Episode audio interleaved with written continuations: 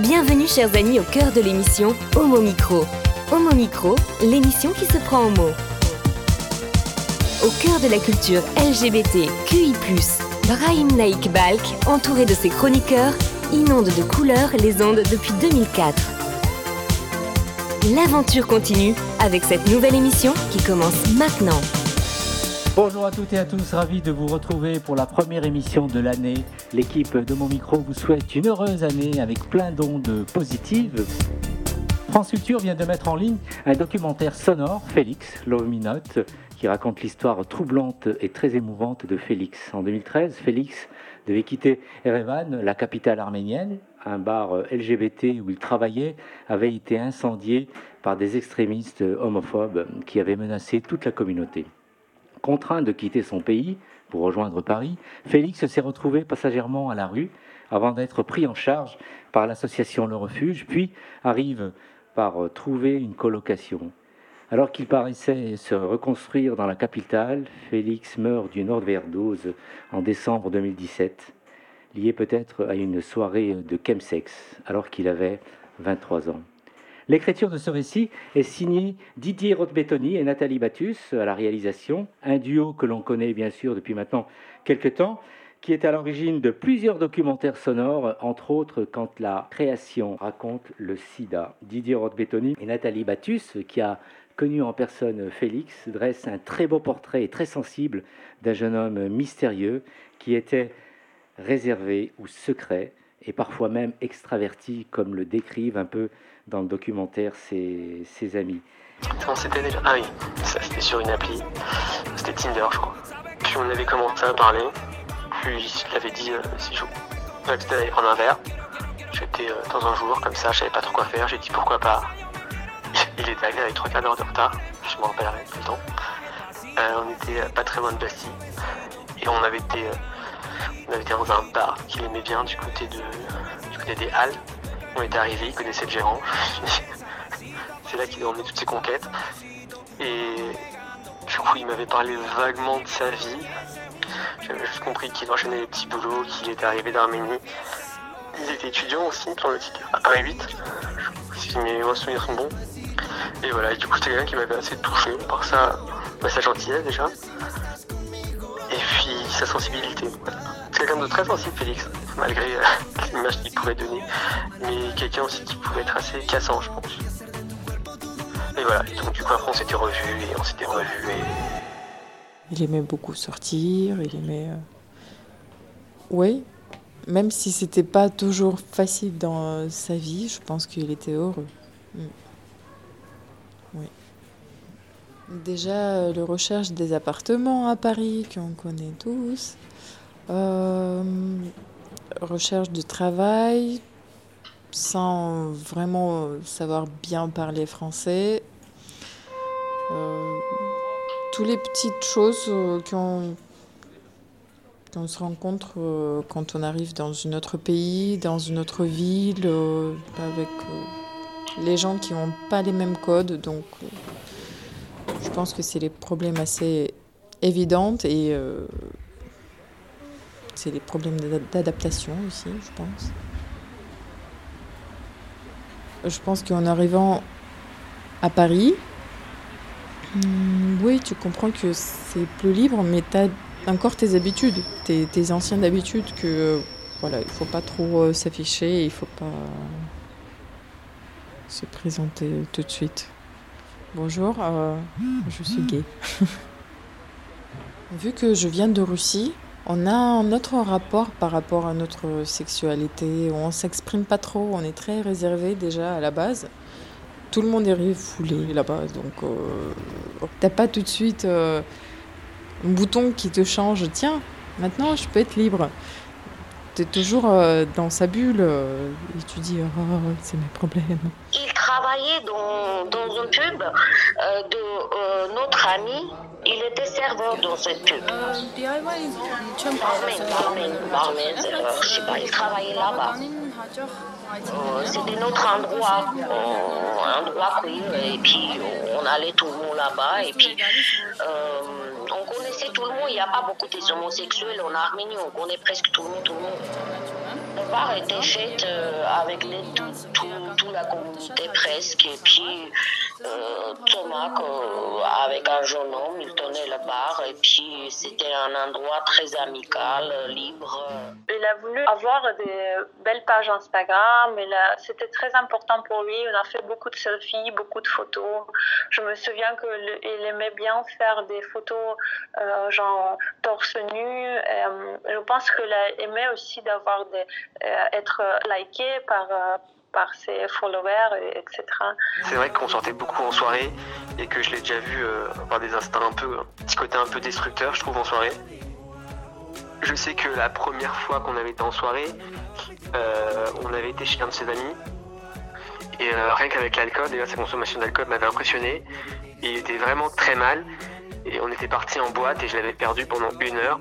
Et je l'avais retrouvé, mais euh, dans un état où il avait euh, clairement dû prendre une substance ou deux. Et du coup, même moi, j'avais senti qu'il y avait un risque santé à ce moment-là. Du coup, j'avais incité pour qu'il rentre chez lui. Du coup, je l'avais accompagné. Mais c'était un peu l'ambiguïté de Félix. C'était qu'il avait un petit côté fragile. Un peu.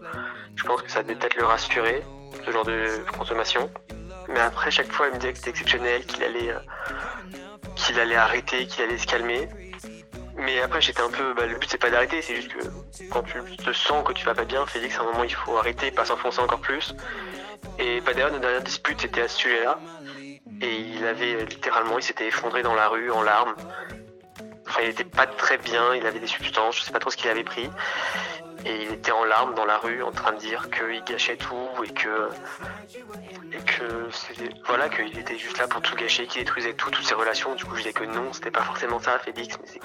Mais, après, en plus, on sentait qu'il voulait s'en sortir. Enfin, c'est l'impression que j'avais. Même son travail avec Ed, par exemple, je pense que ça lui redonnait un sens un peu. La manière dont il m'en parlait, c'était un peu la petite lueur qui, lui redonnait l'espoir. Moi, j'étais au courant qu'il avait testé euh, des produits stupéfiants bien, bien avant en fait. Il y avait au moins 4 ans, mais je, je ne croyais jamais qu'il le prenait régulièrement, on va dire. Lui, comme il n'en parlait pas beaucoup de sa vie, pareil pour les produits, il n'en parlait pas. Par exemple, le fait qu'il avait commencé euh, l'ecstasy aussi, moi je l'ai appris trois semaines avant qu'il est décédé en fait. C'est trois semaines avant qu'il s'est livré à moi. Et c'est là en fait que j'ai eu le déclic. Parce qu'en fait, la façon comment il s'exprimait, pour moi, ça voulait dire clairement que il n'arrivait pas à en prendre du plaisir autrement. Parce qu'il m'a dit que quand il ne le prenait pas, il n'arrivait pas à danser, il n'arrivait pas à parler à personne, et qu'il était triste. Et en gros, il n'arrivait plus à faire la fête. Le mot chemsex est un mot valise qui veut dire chemical sex.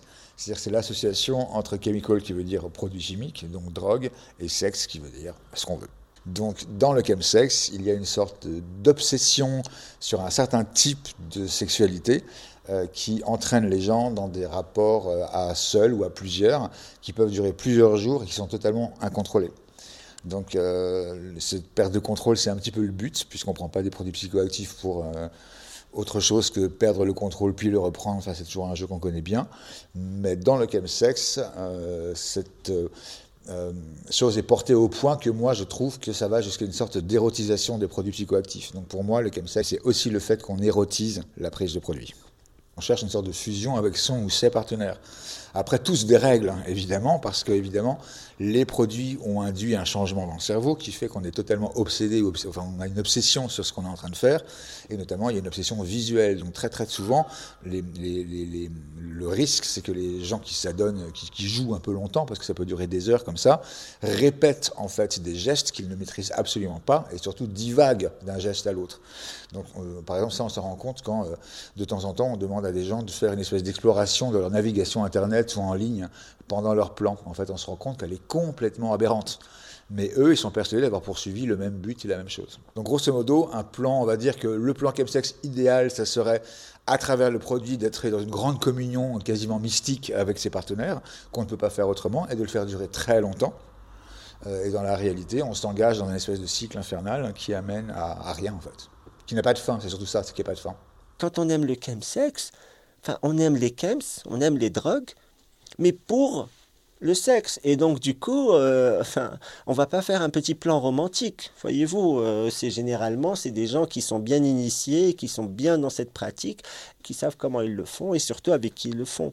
Et quand j'ai dit avec qui ils le font, euh, c'est pas en mode one-to-one, c'est en mode, on est au moins 5-6 personnes au moins. Donc voilà, je pense qu'il aimait le sexe, je pense qu'il aimait peut-être prendre des trucs, mais en tout cas, ensemble, etc., c'est pas quelque chose que tu essaies avec un inconnu. Pour ta première expérience sexuelle, tu vas pas te mettre à quatre pattes dans une backroom. Alors concernant en fait le cas que vous me rapportez, c'est-à-dire euh, ecstasy, MDMA, alcool et cocaïne, ce ne sont pas forcément des produits qu'on rencontre beaucoup dans ce qu'on appelle le chemsex stricto sensu.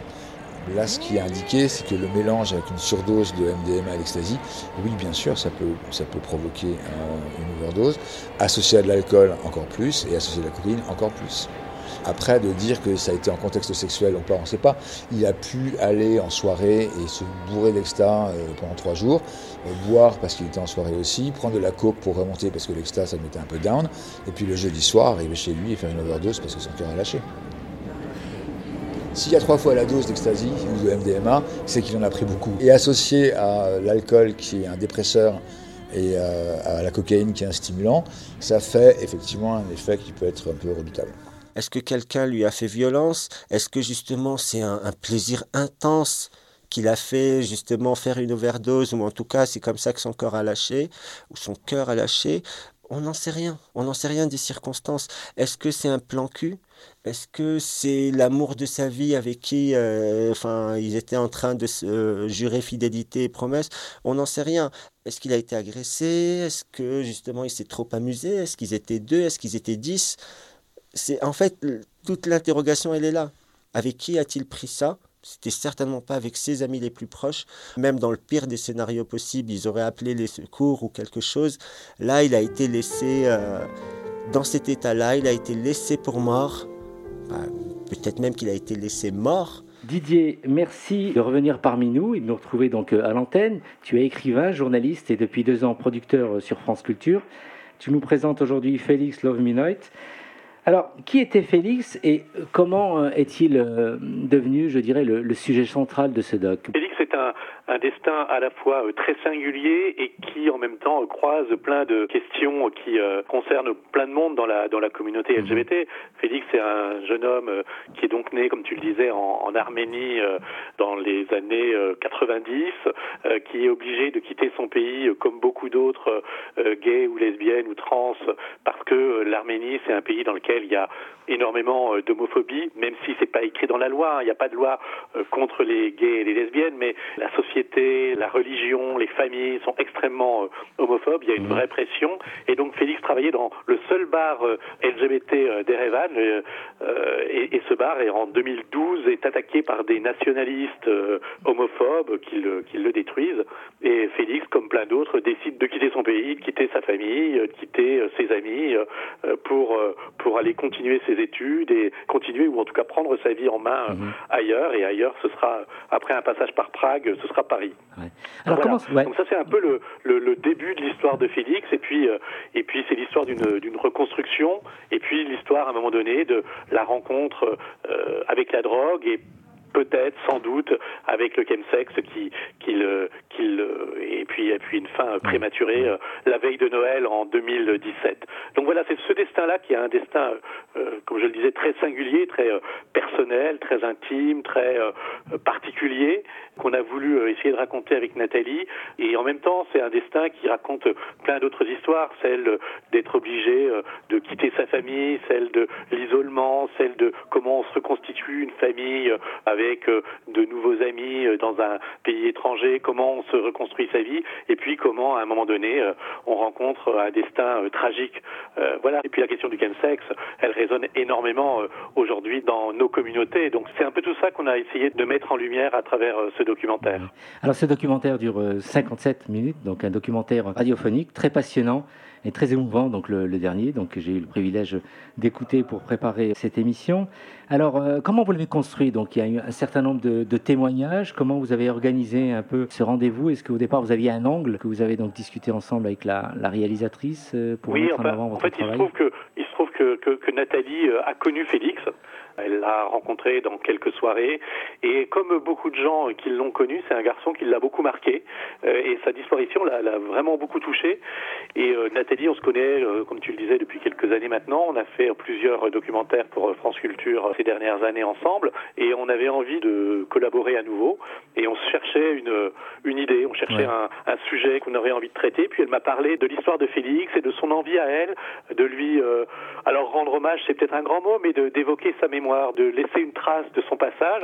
Et en en discutant, ben, on a eu l'idée de lui consacrer un, documentaire qui serait euh, à la fois basé sur les témoignages des gens qui l'ont côtoyé, de ses amis, euh, d'autres expatriés, d'Arméniens euh, encore en Arménie ou d'Arméniens venus en France, mais aussi d'essayer de trouver des spécialistes des questions qu'on était amenés à aborder, que ce soit celle que j'évoquais tout à l'heure, l'exil, les demandes d'asile, le chemsex.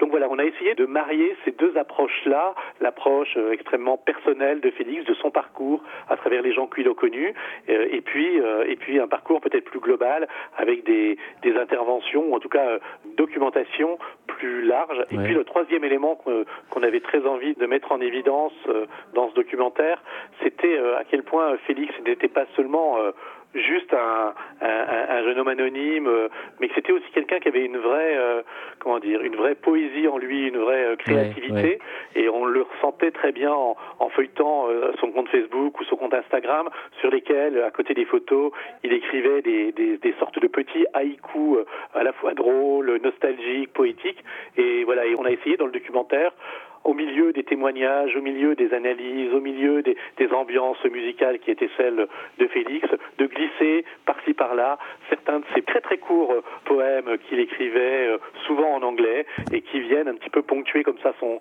son parcours et donner un contrepoint plus euh, créatif, plus poétique, plus inventif à son, à son histoire. Alors, au fur et à mesure de l'écoute, Félix devient, pour ceux qui l'écouteront, hein, de plus en plus attachant tout en gardant, on va dire, cette part justement, et tu en parlais, de, de mystère.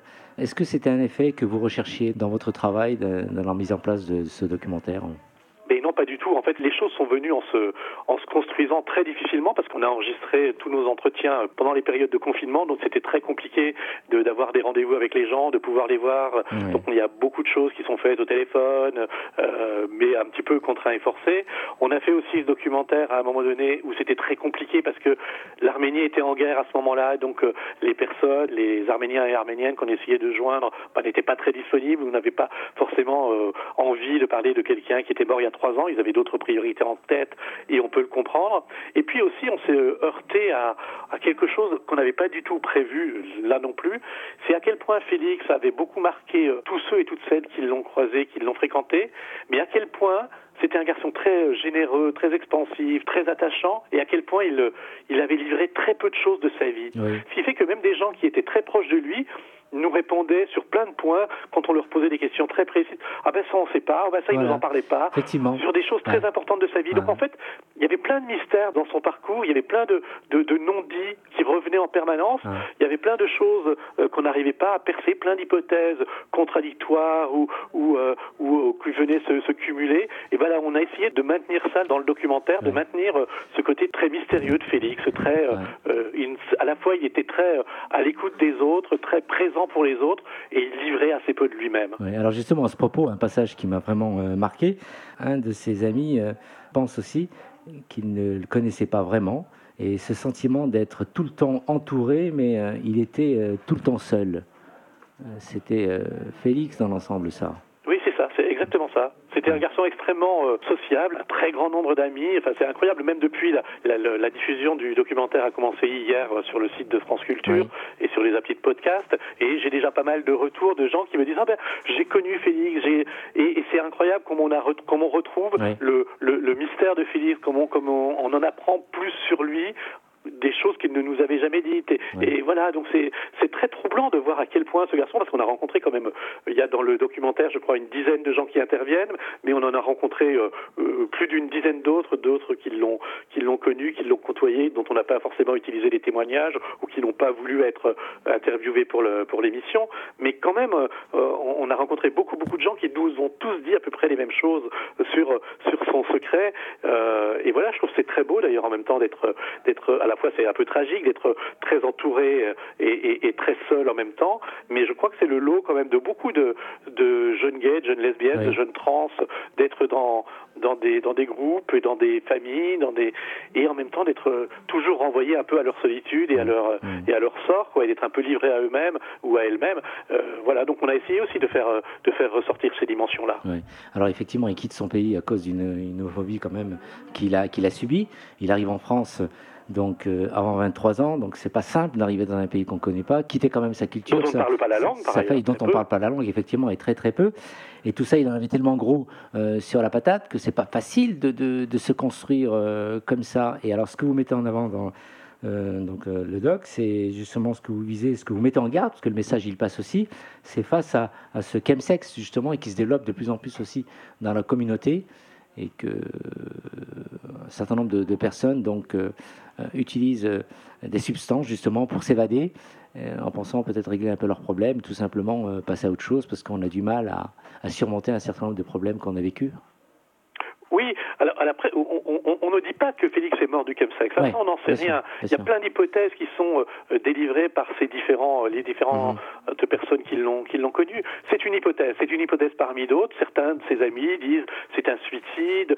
Le, certains d'autres disent euh, bah, ça peut être juste une overdose, mais pas lié à un contexte sexuel. Donc, on, on, laisse quand même les, la, porte ouverte, même s'il y a quand même de fortes présomptions sur, la, sur le, sur le chemsex. L'autopsie telle qu'elle a été pratiquée par la police après le, décès de Félix, elle, elle, pointe juste l'overdose. Hein. donc, on, mais, mais, effectivement, il y a, y a, y a, y a le, le, ce sexe, ça, ça rôde quand même beaucoup dans la, dans la communauté aujourd'hui. Euh, c'est, c'est, pour ça aussi qu'on essaie de faire intervenir un spécialiste comme Tim Madesclair qui travaille sur, beaucoup sur ces questions-là et qui est euh, animateur d'action au spot de aide et qui en parle, qui parle de façon beaucoup plus globale de, de, du chemsex. C'est pas notre, notre, notre volonté n'est pas forcément ni d'alerter ni de ni d'être catastrophiste, ni d'être euh, faire la morale, euh, comment dire, euh, ni, ni, de ni de dire que c'est que c'est un drame, ni de ni de pointer du doigt les gens qui se livrent à, à, au chemsex. C'est pas on n'a on n'a pas du tout un jugement moral là-dessus. On, on, on, veut juste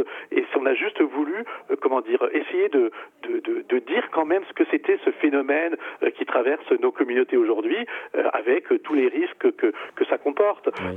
après, il y a des gens qui vivent ça plutôt mieux que d'autres. Il y a des gens qui vivent ça sur une période plus courte. Voilà, il y a plein de, de, de, de cas de figure qui, qui, existent. Nous, notre, notre propos dans ce documentaire, c'est pas du tout, du tout de pointer du doigt euh, ceux ou celles qui peuvent se livrer à, ces pratiques-là. Hein. Euh, c'est, pas du tout notre objectif. Mais, mais on veut juste, on a, on, c'est quand même un sujet dont on parle quand même relativement peu dans les médias, dont on, dont on n'a pas forcément conscience de la, de l'ampleur, euh, même dans nos communautés.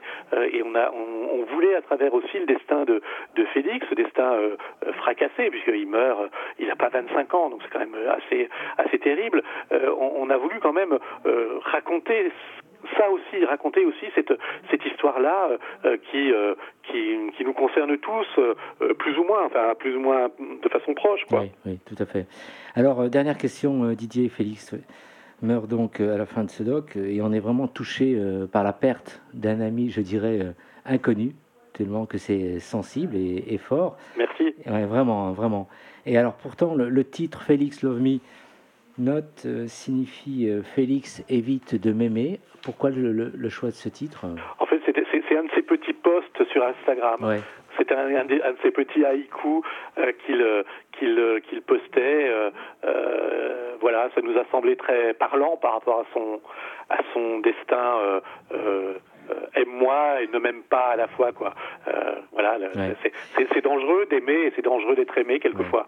Euh, c'est un petit peu ça que qu'on essaie de, de, pointer dans le dans le destin de, de Félix, ce destin un petit peu emblématique. Et ben je suis je suis quand même très je suis ravi si si, si tu as ressenti. Ah, et moi il y a des, il y a des passages qu'on a essayé de, de, faire partager de ce destin et puis à la fois, et puis aussi les les, les, les, les questionnements que que ça soulève. Effectivement. Ce qui est intéressant, c'est que en ayant écouté donc euh, votre documentaire, hein, à, tout en équipe, il y a des, passages où on se retrouve. Il y a des choses qu'on retrouve dans. Enfin, moi, je me suis retrouvé parfois. Et c'est, j'en ai la chair de poule en le disant. Bah, c'est gentil, c'est un petit peu ce qu'on, c'est un peu ce qu'on espérait que, que qu'au-delà de ce de ce destin euh, particulier, euh, le, le, plus grand nombre d'entre nous puisse retrouver des échos à sa à son propre parcours, à sa propre existence, aux propres démons qui l'habitent, aux propres murs contre lesquels quelquefois on se heurte. Ton équipe alors Enfin mon équipe, tu sais, c'est une équipe très réduite parce que c'est Nathalie Batus et moi. Hein. On a tout fait juste à deux. Alors, comment écouter le, podcast euh, Alors, le podcast, il est disponible sur le site de France Culture. Il faut aller sur la, la page de l'émission qui s'appelle L'Expérience.